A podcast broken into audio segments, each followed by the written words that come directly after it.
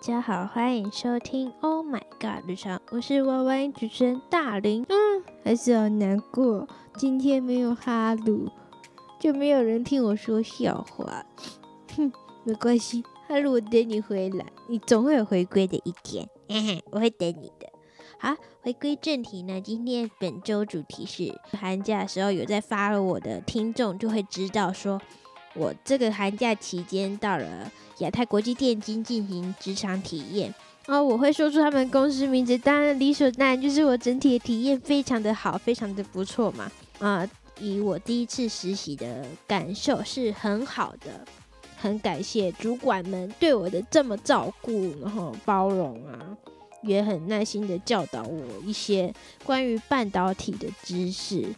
哦，我的主管还特地带我到他们的训练中心参观他们公司所贩售的机台，以及呃一些小零件。小零件的话是在办公室内部的仓库可以看到，但是机台的部分必须要特地到他们的训练中心才有机会看到。然后他也很乐意安排带我到他们那边去参观。我真的跟各位听众，没有看过那些机台的人，真的无法想象，就是那个机台会让人感受到多么的震撼。因为我第一次看到那个机台的时候，我有一点被吓到。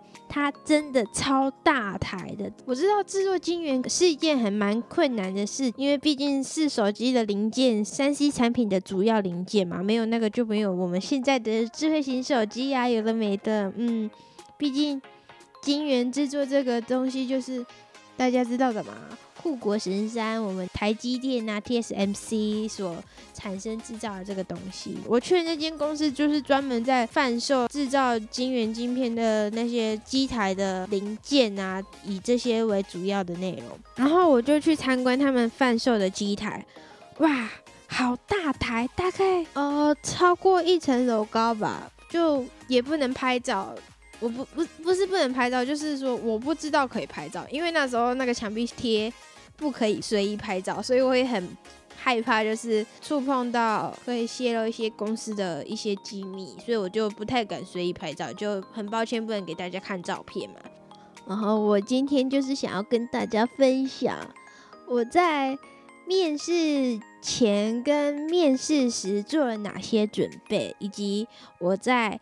这一个月当中，我犯了什么蠢事，需要未来要去注意一下。首先，我面试前啊，因为有听过学长姐的面试分享心得嘛，他们到其他公司实习或是准备研究所时所准备的面试技巧，以及老师教我们该怎么写好履历那些。但履历那个我无法用口语表达，因为每个人的东西都不一样嘛。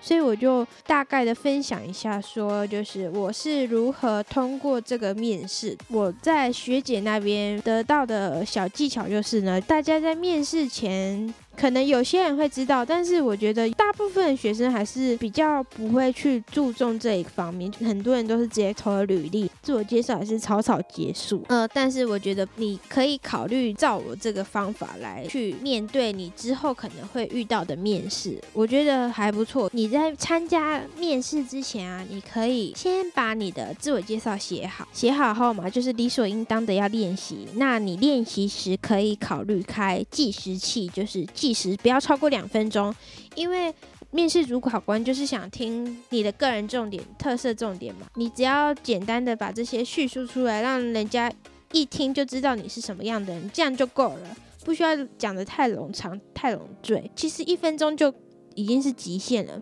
然后你要超过两分钟的话，人家会其实听不太下去。如果我是面试官，我会觉得说，哦，你到底要讲什么，绕来绕去的，所以你想强调你这个人是怎么样，我自己都会觉得很没有耐心呐。我自己是这样，嗯，你们可以参考一下，也可以自己在家照着镜子练习说自我介绍，呃，可以训练你坚定的眼神以及你自己仪容状态呀，有没有驼背，坐姿怎么样。都可以注意到，以免到时候你去参加面试时，呃，可能因为你的坐姿问题呀、发型问题或是服仪呀之类的，而导致面试官对你的印象扣分。所以我觉得，嗯，在家里练习是蛮重要的一件事情。所以这也让我在面试时也很顺利的。自我介绍。嗯，我自己那时候当时讲的是，自己觉得还蛮流畅的，虽然你们听不到，但是我自己那时候面试完是蛮满意的啦，因为是第一次的正式面试就可以这么流畅，好意外哦，还开心。然后。整体面试的感受也是非常好。主管本来都看起来好凶哦，那些面试官临进来明龙草草，刚他就怕耶，我有一点害怕，你们知道吗？就是长得那么凶的人，多少心里都有点怕怕的，就哦怎么办？等一下讲错一个字就死定的感觉。但幸好我不知道是我讲话怎么样，个人特色吧。哎，他们都成功的被我带动，都被我带笑，嗯。我自己很开心啊，然后也很顺利的让他们安排到我的家乡台南那边的办公室工作。那再跟大家分享一下这个小技巧，就是呢，如果你想要到你所想的地方去工作，然后那个公司有他的办公室在那个地方的话，你必须要给一个可以说服得过面试官的理由，就是为什么你非要到这个办公室去。上班，而不是他们的这个办公室。如果你说不出那个理由的话，呃，没有办法说服人家，那你就我觉得就没有机会，就没有办法如你所愿，你知道吗？我当时是面试前就是想到了这一个方法，就是说，因为我刚好离他们的台南办公室处很家里很近啊，所以可以大幅减少车祸的几率等等之类的话，就是。你必须要编出一个可以让公司幸福的理由，他们才会安排到你那个办公室。不然的话，他怎么可能随便安插一个人到别的县市的办办公室？这样子出问题也很麻烦啊！是他们总公司总办公室要负责，对吧？好，总而言之，就是我面试分享一些呃，我自己觉得算是小技巧给大家知道一下。然后，就在就是我还在期间。犯过的蠢事啊，大林没有犯过蠢事，真的是好像不太正常，对吧？嗯，这就是成立频道的主因呢。嗯，啊，反正我上班的第一周啊，我真的是很，我自己觉得自己很母汤啊。就是上班的第一周，新年的前两天啊，我请了一天半的假。有听我前几集的某一集，就是剪影片的那一集，就会知道说。呃，我那时候的身体状况不是很好，剪影片剪到半夜，又睡眠品质又不好，导致呢，我那时候吃完午餐后没多久，感感觉自己好像肠胃炎，肚子很不舒服，身体很不舒服，整个无力又很痛苦的感觉。睡眠品质真的很重要啊，就是。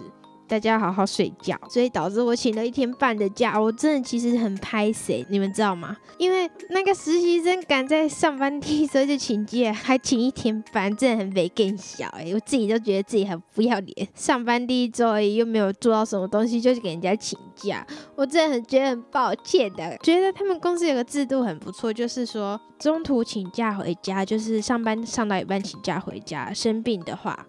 他们都要有个回报机制，就是他们要确保每一位员工是否有安全顺利回到家。我只是觉得这很棒哎，你们不觉得吗？感觉公司很重视你这个员工哇！我只是实习生而已，可以被这样的对待，我自己觉得很开心的。我虽然这不是什么大事，但是我觉得他们可以把员工关心的这么的体面，我自己觉得很棒哎。我们毕竟没有待过其他公司，但是我真的觉得这间公司的这个制度我还蛮喜欢的，虽然有一点麻烦，但是我觉得很好。毕竟如果你出什么事，公司也会很麻烦嘛。突然人就消失，哎，没有来上班，怎么会这样？他到底出了什么事啊？嗯。是公司也会很困扰。再就是我上班期间，然后有一个主管很突然的请我饮料，我真的非常感谢，也是在第一周发生的事。因为那一天就是我桌上有另一杯饮料，然后主管又请我，所以我就等于有两杯饮料嘛。但是呃，我一个人实在喝不完啊，所以我就。嗯，怎么办？我就把我的那杯喝完，因为那杯是我喜欢喝的嘛。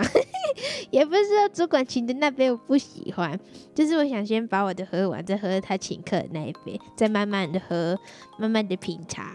啊，结果呢，就很笨蛋啊，因为我不知道我隔天会请假，所以说那一杯饮料就是放了一周，我过年完才去公司把赶紧的把它冰到冰箱，然后再默默的带回家处理掉，因为 毕竟是人家的一片好心好意嘛，我也不能这样子随意的糟蹋，我真的觉得很对不起那个主管，就他都特地还请我饮料了。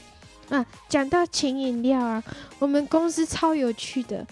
就是呢，因为我们公司会不定时的请你吃小零食啊！哇，我第一次在办公室上班，我不知道是不是很多办公室的同事们都这么有爱。就是我们办公室的姐姐人都超好的，就是我只要离开位置一下下，呃，大概一两分钟也好，桌上啊就会突然出现小零食，你们知道吗？我只要离开一下下。突然就出现，离开学校，突然又出现，离开学校，突然出现，有时候都会震惊到，就哎，怎么突然又出现饼干了？又不小心哎，太大声，然后那个姐姐们又觉得很好笑，又看着我笑，我有点拍死，因为吃人家那么多好吃的零食，很过意不去，你们知道吗？但是我又没有办法请客他们，毕竟我的财力不是他们像那么雄厚，我这钱是要拿来缴房租的，毕竟之前的房租都是我爸来帮我付，我想说。他说帮我缴学费，我分担一下好了，所以我寒假的全额薪水都付诸于我的房租，我自己都没有花到。嗯，算了，没关系。嗯，再就是啊，还有我们有那个开工拜拜哦，开工拜拜公司就会准备很多零食嘛，很多好吃的哇，还有准备那种肉干礼盒，超可爱的哦，它是那种蜡笔小新的盒子。天呐，我们主管姐姐人超 nice 的，跟我说竟然也有准备我的份，不是多出来的，就是真的是我的那一盒。我那时候就看知道这件事之后，我就非常的开心，你知道吗？因为我其实我也好想要那个礼盒，哦，因为那个看起来超可爱的，又是快车肉干，我自己都没有吃过，感觉很好吃，因为虾皮一直出现它的那个广告。反正我就是很开心。我到公司之后啊，每天都有好吃的零食可以吃，然后桌上零食也都随便我吃，我真的非常的开心。然后导致我体重也越来越胖。嗯，算了，没关系。嗯，好。当然，吃零食之外，我也是有学到东西的。在这个寒假期间，我觉得我的日文进步了呢，因为我需要协助公安姐姐们翻译资料。哇，那个资料非常的多，非常的可怕，我非常的佩服他们，竟然有办法自己打出那些完整的公安资料。因为当我得知那些资料是他们自己打、自己想的，我真的觉得非常的猛。因为你们没有看过那些资料。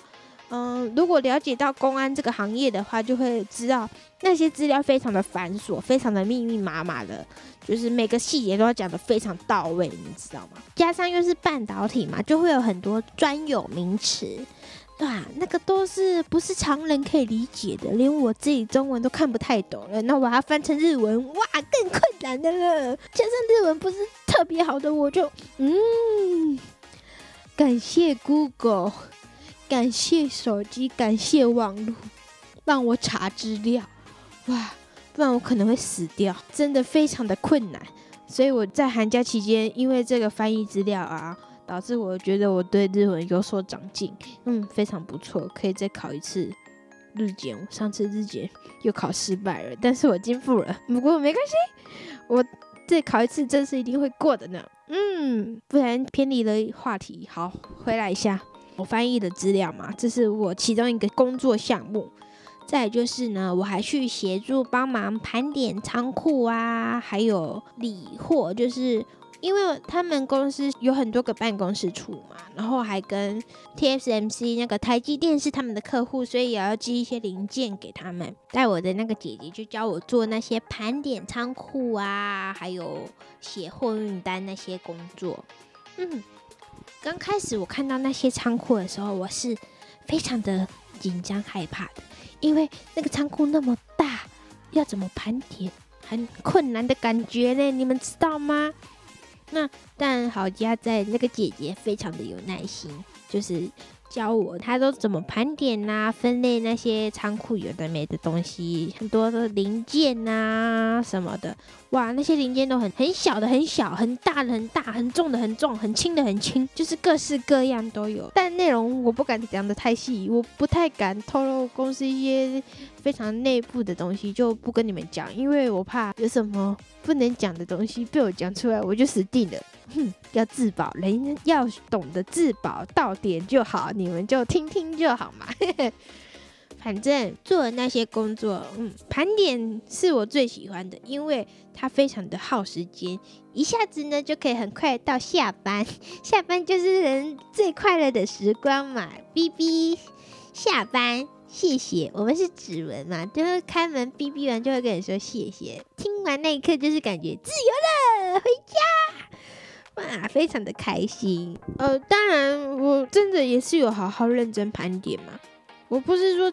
每天都是在为了等下班而过日子，我真的有好好的在学习，就是一些办公室的文化，我有认真的在观察每一位人，嗯，所以说就是被我观察出来哈。第一周呢，我的感受就是工程师有些有点嚣张哦，难怪我的朋友做公安的跟我说，他都在跟工程师吵架。呃，我如果是我的脾气，我觉得我也会跟工程师吵起来，因为。那个工程师就是，我是负责早上点便当的，因为我是最菜的嘛，最菜的当然就是要去点便当啊，帮人家问要不要吃午餐便当什么的。然后我那时候不太确定工程师会不会中午的时候也要订便当，因为其他办公室的人会订，主管有些也会订，但是工程师我非常的不确定嘛。然后就每一位工程师都去问，想说，哎，说不定他可能中午要留下来吃便当，才要去上班之类的，工厂里面上班啊什么的。但是，嗯，他真的让我印象非常深刻。我不知道他叫什么名字，但是我记得他的长相，戴眼镜，有头发，嗯，五官有鼻子有眼睛，就是这样子呢。就是他们是一群工程师坐在那个圈圈里。然后有一个人好像是坐在中间，就是他那时候在讲话，他就是坐在那个 C 位，哇，他真的是让我觉得有点讨人厌。我那时候就很紧张的，到底要不要过去问？那时候就是在这样思考。然后当我去问的时候，我还没有开口，他就直接说：“哦，我们不用。”而且那个态度是非常不礼貌的那一种，就是不用，直接不用，说的理所应当。然后我脸那时候是一脸错愕的看着他，然后他连讲一句谢谢都没有。拜托，你以为订便当是要理所当然帮你订吗？至少好歹说一句谢谢嘛！我真的觉得礼貌很重要，所以我第一天直到最后一天也很礼貌，跟主管们九十度鞠躬的说谢谢、再见、谢谢照顾之类的。嗯，我真的觉得礼貌非常重要，给人的一种表现的第一印象就是礼貌嘛。所以说。你到新的环境，或是对你的下属之类的，我都觉得礼貌会带给人一种很舒服的感觉。就是你礼貌的跟人家问候之后，又被礼貌的回应，你会觉得说：哇，我觉得我要好好表现这样子。但是你连一句谢谢都不懂得说的话，我真的觉得，嗯，算了，没关系。Anyway。反正我再也没有看过那个人了，也有可能那个人出现，只是我没有去注意他。嗯，因为我后来工程师几乎都没有再问，因为每次工程师都不定便当。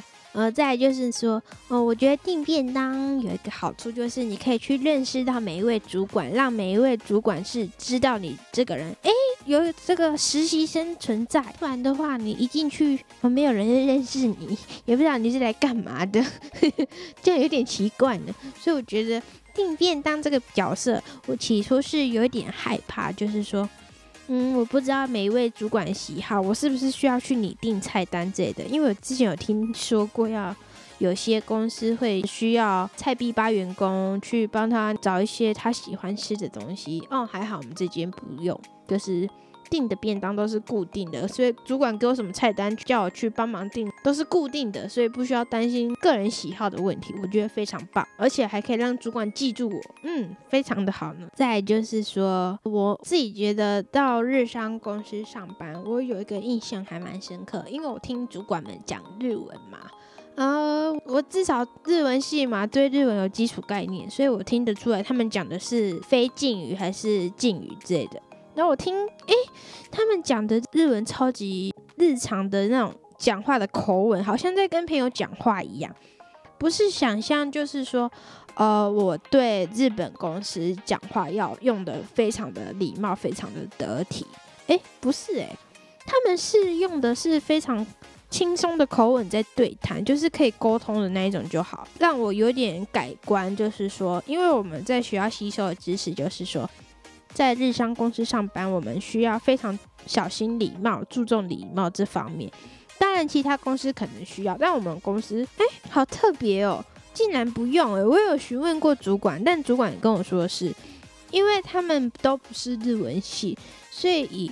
可以沟通方便为主，我觉得还蛮不错，这样子不会给人有特别大压力。毕竟啊，我自己是日文系，我都有点不太敢讲日文。老实讲，这是我的弱项，但我会慢慢的改进。嗯，所以我就觉得很佩服他们，就是每天早上啊，一到上班九点开始就开会嘛，然后主管有告诉我一些他们日本开会的一些流程方式，我觉得很酷。就是他们在开会之前还会先再演练一次，就是他们开会会分三个流程嘛，啊，第一个就是先演练，再来就是正式的开会，最后还会有个会后检讨，就是说，哦，我刚刚开会哪些重点没有提到，或是哪些地方需要加强，我觉得这很不错，就是说你会先预习一遍之后再来正式开始，直到结束后又一个反省。我觉得很棒，就可以让每次的开会更加强、更顺利。